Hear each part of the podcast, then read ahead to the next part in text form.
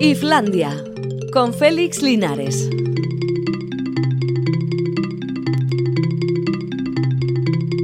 Arracha León son las 4 y 7 minutos y medio. Vamos tarde, como siempre. Bueno, las 4 y media llegan enseguida, así que vamos a aprovechar este tiempo. Alberto Zubeldia.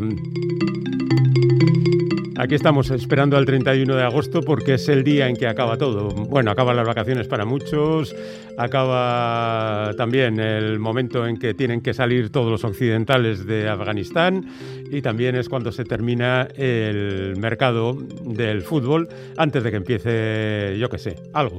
Pero se acaba el día 31. Lo digo porque hay un tipo, un tal no sé cómo se pronuncia, lo siento, por el que se ofrecen 160 millones, pero los dueños parece que dicen que a ellos empezarán a considerarlo a partir de los 200 millones.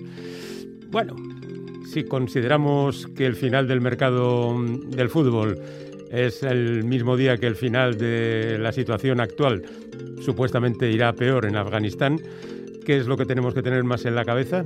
Vale, lo hemos pillado, no pasa nada. Bueno, pues vamos a seguir adelante, ya que estamos en Afganistán, diciendo que los talibán han reventado la puerta de Ghazni porque la consideraban blasfema.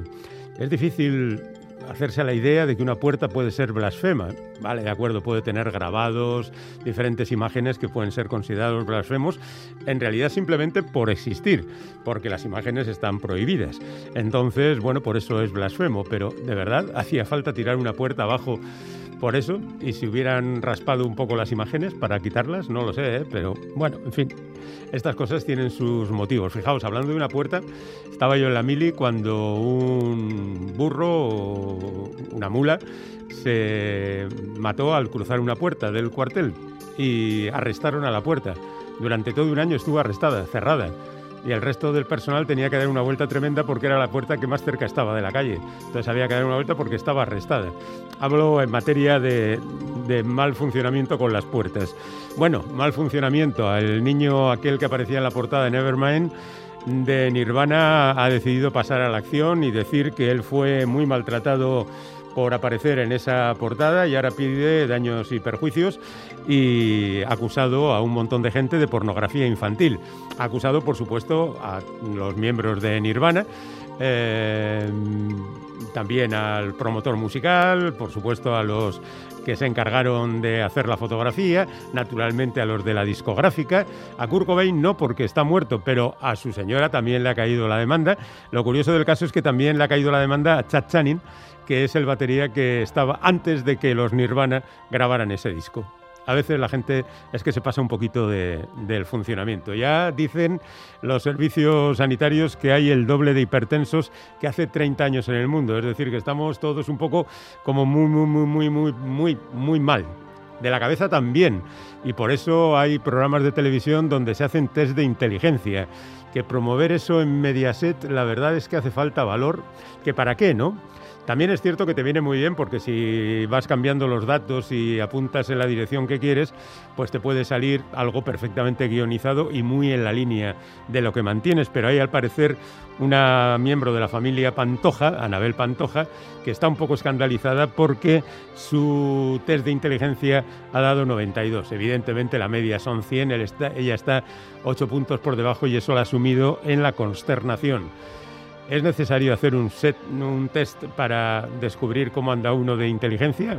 La vida cotidiana no nos dice exactamente cómo andamos de eso y de la hipertensión. ¿eh? Bueno, pues para evitar este tipo de tensiones, nosotros vamos a ir a escuchar una canción, puesto que ha muerto Charlie Watts y este es el fin de toda una época porque se fueron otros, se fue Lennon, se fue Brian Jones, se fueron muchos pero mientras los otros seguían haciendo cosas, pero esto sí que es el final de aquellos que en los 60 eh, empezaron a reventar la línea habitual de funcionamiento de la música. Y como se ha ido Charlie Watts, deberíamos poner una canción de los Stones, pero no acostumbramos a hacerlo aquí, no lo hacemos con nadie, no lo vamos a hacer con Charlie Watts. Sin embargo, echa la ley, echa la trampa, lo digo por quien quiera romper más puertas. Eh, hoy es el cumpleaños de Wayne Shorter, cumple 88 años. Sorter es un saxo magnífico que estuvo trabajando con montones de gente, tuvo su propio grupo, With the Report, pero trabajó con Herbie Hancock, con Miles Davis, con Carlos Santana, con Johnny Mitchell e incluso con los Stones. actuó en una de las canciones de su Bridges to Babylon y esa es la canción que vamos a escuchar se escucha más a Charlie Watts que a Wayne Sorter, pero yo no tengo la culpa de esto.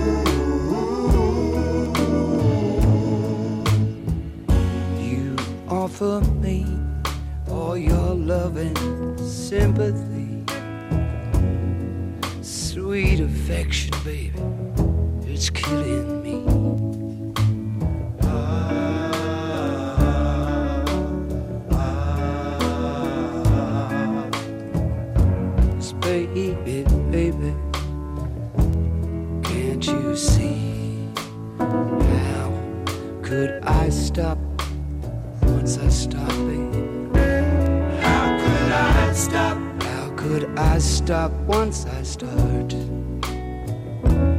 How could I stop? Yeah, yeah. How could I stop once I start?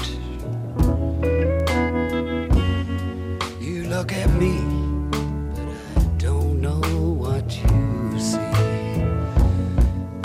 reflection, baby.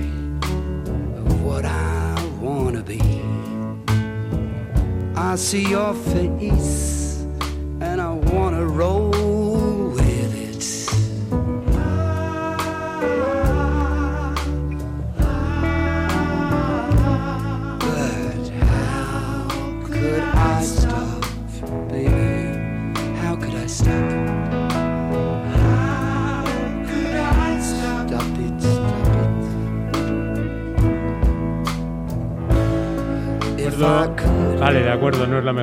De los Stones, es uno de esos marrones que Jagger le dejaba siempre a Keith Richards para que los cantara él y él lo cogía con entusiasmo y vale, no pasa nada. La canción se titula How Can I Stop y en ella aparece Wayne Sorter que si le llaman a cualquiera para hacer este papelón aquí, pues les dice que no, pero a los Stones no se les dice que no. Tenemos ya a nuestros invitados preparados, ahí vamos. Te prometo escuchar, argumentar hasta agotar el lenguaje, como dices pero en última instancia la decisión será mía. Al fin y al cabo, el rey de Tebas soy yo. Tenemos que ser esclavas de su locura. ¿Es el rey? Es que no te importa nada el cadáver de tu hermano Poliniz. Yo no he dicho eso. Tus acciones bastan. ¿Tú crees que matarte me hará popular? El pueblo me odiará por tener que lanzar piedras a su princesa. Antígona, tu activismo hasta qué nivel? ¿Hasta lograr qué? ¿Justicia? La justicia es un imposible, Antígona.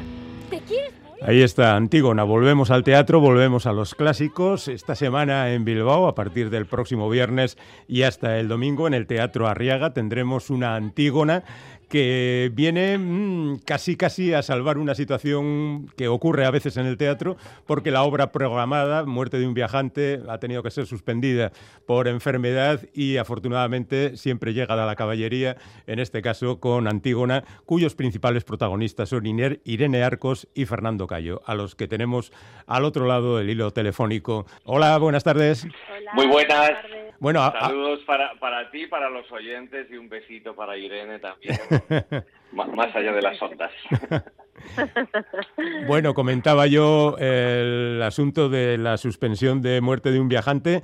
Menos mal que estabais vosotros ahí, que no tiene que haber sido sencillo, porque el montaje de Antígona es bastante complicado, ¿no? Sois mucha gente y que de repente te llamen una semana antes, pues es un conflicto serio. No sé cómo, cómo habéis reaccionado tan rápido, Fernando. Pues, hombre, primero con muchas ganas. Nosotros estábamos programados en el Arriaga, que es un teatro al que yo tengo especial cariño y que, en fin, he, visitado los últimos años muchas veces.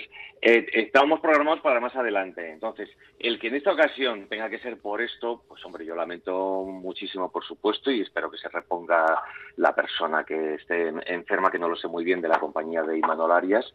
Y, hombre, pues es un poco fastidioso el tener que entrar en estas circunstancias, pero por otra parte, pues con mucha ilusión, porque es un montaje que, que llevamos desde que lo estrenamos en Mérida eh, el año anterior, pues lo llevamos moviendo por toda España con mucho éxito y es un placer compartirlo con, los espectadores de Bilbao. Para nosotros es una gozada.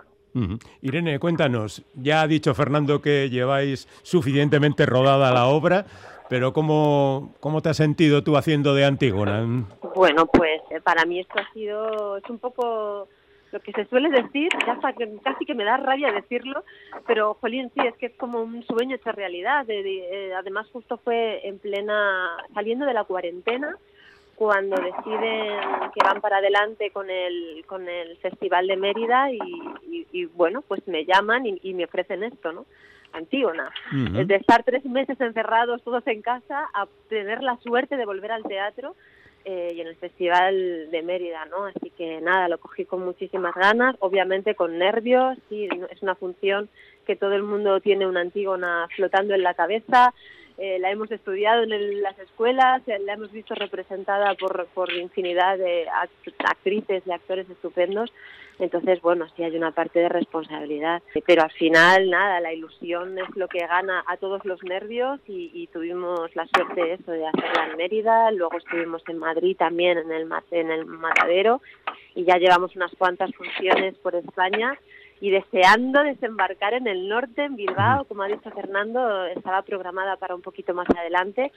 Eh, circunstancias de la vida, mira, eh, ha pasado así, todos la compañía podíamos hacerla, venimos de estar hace dos semanas representándola también en Extremadura, Así que nada, deseando mm. que llegue ya el viernes para estar con todos vosotros allí. Lo que pasa es que después del escenario de Mérida, cualquier teatro resultará pequeño, ¿no? No, no, no eh, eh, justo lo que ibas a decir, cada espacio es distinto. En, Mérida tuvimos pues eh, lo que es el, el arrope de la arquitectura maravillosa que tiene el teatro romano, pero, por ejemplo, en Matadero mm, se llegó a tener una intimidad con el espectador, porque aunque es una sala así como postindustrial en el matadero, pero el público estaba muy cerca, entonces eso nos dio la ocasión de trabajar, por supuesto sin micro, y trabajar con una verdad y con una intimidad con los espectadores muy grande, que es un poco lo que se va a reproducir en los teatros encerrados a los que vamos, ¿no? Oye, Irene, los clásicos son bien admitidos ahora en el teatro. Quiero decir que a veces hay un poco de miedo, como a los clásicos, ¿no? Decir, ¡uh, Antígona! Lo que me van a decir. Luego, por otra parte, alguien dirá, bueno, pero es un gran espectáculo y demás, pero ¿hay, hay un trato diferente por parte del público hacia los clásicos? Yo no sé cómo trata el público así en general los clásicos. Yo creo que al final las preguntas siguen siendo las, las mismas desde, desde la antigüedad. Eh, pasan los años, siglos y nos seguimos preguntando las mismas cosas. Entonces creo que revisitar el pasado para comprender eh, mejor nuestro presente siempre es una buena opción. En este caso, la Antígona que llevamos nosotros es, es una Antígona absolutamente contemporánea. Lo que busca es acercar esa conversación al presente eh, donde los planteamientos siguen siendo los mismos de, la Antígona de Sófocles. Se habla de la desobediencia civil, se habla de la libertad, de la democracia, pero el, la forma en llevarla a cabo es muy novedosa, es, es cañera, hay sentido del humor. Yo creo que es una Antígona Hmm. que va a sorprender, ¿no? qué dices, Fernando? ¿Se van a reír? Hombre, yo, yo creo que sí. Mira, una de las cosas que tiene esta versión es que mm, le encanta al público en general, ¿no? Pero al público joven en particular, porque es una revisitación sin pelos en la lengua, muy divertida, eh, se habla de la muerte, por supuesto, pero se habla de una manera muy cínica y muy terrible. Y bueno, aparte hay otro ingrediente muy potente y es que contamos con la colaboración de figurantes que se contratan en cada ciudad a la que vamos. En Bilbao tendremos, yo creo que van a ser unos 30, 30 personas, 30 jóvenes que van a interpretar al coro de jóvenes tebanos y eso hace que de repente las calles, los jóvenes de verdad, los ciudadanos del sitio al que vamos, tomen el escenario. Y eso es uno de los momentos que no podemos contar más, pero es un momento muy, muy eh, emocionante del espectáculo. Y, y creo que, que son cosas que David han introducido en el espectáculo y que hacen de esta versión algo muy especial de, de no perderse, vamos. Ujú. Te hemos visto como muy contento en tu papel de Creonte porque es un personaje muy extrovertido, muy de armar jaleo, ¿no? Bueno, es eh, lo que ha hecho David Gaitán con este personaje, más que un personaje polifacético, lo que hace es un, un personaje polimórfico. Son como distintos personajes en uno. Por una parte tienes a un, eh, a un Calígula, un emperador romano absolutamente desatado, caprichoso, cruel, tiránico. Por otra parte, por momentos tienes a un tecnócrata al estilo de Obama. Por otra parte tienes a un gorila lomo plateado capaz de llevarse por delante todo lo que encuentra. Entonces, eh, en la amplitud de registros, y bueno, también tenemos una parte en la que actúa como, una- de showman, canta y, y hace el payaso. eh, en fin, eh, todo esto hace que el personaje de Creonte pues sea muy muy divertido de hacer y, y en fin, añade ese punto de chispa de show, de, de clown, ¿no? Que, que hace que la función sea muy divertida. Pero vamos, luego tenemos un repartazo, Irene está maravillosa como Antígona, Clara Sanchís interpretando sabiduría, un equipazo bestial y una escenografía maravillosa de Diego Ramos, una iluminación que se pensó para, para el Teatro Romano de Mérida, pero que resulta absolutamente espectacular en todas partes, música de uno de los componentes de Extremoduro, en fin, hace que, que, que todo, eh, que todo el espectáculo con este equipazo que tenemos, pues pues sea una cosa que te, que te da mucho orgullo y mucho placer llevar a la escena, ¿no? Bueno, al margen de Antígona, mm, los dos parece que estáis en un momento verdaderamente espectacular. Irene, eh, que paradójicamente estudió comunicación audiovisual, pero que luego decidió pasarse al otro lado de la cámara, pues además de haber hecho toda la televisión del mundo, Todos mienten, Madres, Élite, La Valla, El Embarcadero, y podría seguir Las Troyanas, Traspotting, El cielo que me tienes prometido, y podría seguir en teatro. Ahora estás también simultaneando con Traición, ¿no? Una, una obra de Harold Pinter que ha dirigido Israel Elejalde. Bueno, esto ya lo hicimos. eh, Traición fue justo una obra de teatro que mm, en la- con el arranque de- de- del estado de alarma era cuando íbamos a estrenarla en el Teatro Pavón Ujú. Kamikaze en Madrid. Y bueno, pues por motivos, obviamente, del estado de alarma, tuvimos que eh, posponer el estreno, no sabiendo muy bien cuándo lo íbamos a estrenar. Y conseguimos estrenarla justo hace un año. En agosto del año pasado se representó en el Kamikaze. Y nada, esto lo estuvimos haciendo todo septiembre y ya terminé. Eh, con esta función de teatro estuve hasta hasta octubre del, del año pasado representándola en Madrid. ¿Y no va a Eh, seguir, no va a tener continuación? Eh, no, la gira ahora mismo con Traición no, no, no, compartía reparto con Raúl Arevalo, con Mique Esparvé, Ujú. y luego todos sabemos, bueno, el Teatro Pavón Kamikaze cerró sus puertas aquí en Madrid y de momento no sé, bueno, de momento no, no se ha pensado hacer gira, se quedó allí, eh, compartimos eh, nada, esa, esa despedida con el, con el Teatro Kamikaze que todos los madrileños guardamos un, un dolorcito aquí en el alma con su cierre. Pero bueno, se quedó, se quedó ahí. Bueno, consecuencias de la pandemia, ¿no? Y, y Fernando, pues ha estado en Hasta el Cielo, la película de Calparsoro, que ha tenido muy buena taquilla. Ha estado en La Casa de Papel. Tiene todavía un par de películas por estrenar, La Fortaleza y Todos Ardieron. ¿Trabajan mucho en, en el cine y en la televisión, Fernando?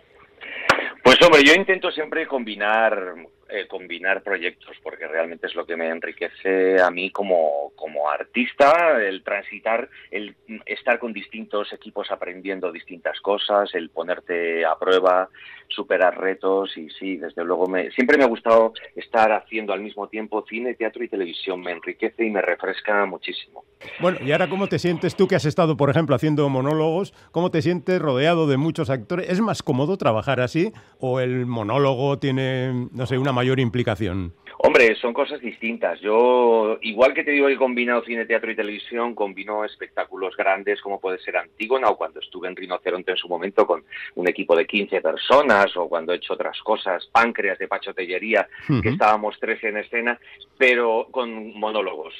pero monólogo es otro reto. Normalmente cuando hago monólogos, como el que tengo ahora en gira también, el de Por Todos los Dioses, son retos personales, son espectáculos. En el caso de Por Todos los Dioses es un texto que he escrito, que he pensado, que he meditado en él y que he hecho mano a mano con un equipo creativo que me ha ayudado mucho, pero son proyectos muy personales que en los que me pongo, no sé, en los que desarrollo un aspecto de creatividad distinto y son al mismo tiempo complementarios. Pero, hombre, más fácil y más eh, acogedor y más bonito para mí es trabajar con gente en el escenario. Eso ya te lo digo. El trabajar solo es muy duro. El otro día estaba en el Festival de San Javier haciendo mi monólogo y por una parte eh, consigues un estado de trance, de concentración extraordinario, pero al mismo tiempo acabó el escenario, o sea, acabó el, espectáculo y, estoy mm, prácticamente en estado de inmolación artística. Es muy duro. Eh, ya te digo, es enriquecedor, pero yo mm. disfruto mucho con, con, Irene y con el resto del reparto en escena. Es una gozada el poder estar ahí dando ping-pong, el recibiendo la energía, el ponernos a prueba. Y además es tan importante que la gente vea en el escenario a grupos humanos en este momento en el que hemos estado separados, en el que hemos estado con cuarentena, con separación social, con no sé qué. El, el ver en el escenario la humanidad representada en, efervescencia, dialogando entre ellos, en contacto con, esa, esa, necesidad de humanidad que tenemos, creo que es algo importante para el espectador, es algo que lo agradece mucho. Pues lo va a agradecer desde el viernes hasta el domingo en el Teatro Arriaga. Ahí estará toda esta buena gente y todos sus compañeros haciendo esta Antígona y algunos vecinos de Bilbao, por cierto, como bien nos decía eh, Fernando. Así que os esperamos ya, faltan un par de días, no pasa nada, estaremos dispuestos a disfrutar con vosotros. Muchas gracias, Irene Arcos, Fernando Cayo. Gracias a ti, un abrazo. Muchas gracias, un besito Irene, un besito para ti y para todos los espectadores que nos están escuchando. Un beso grande.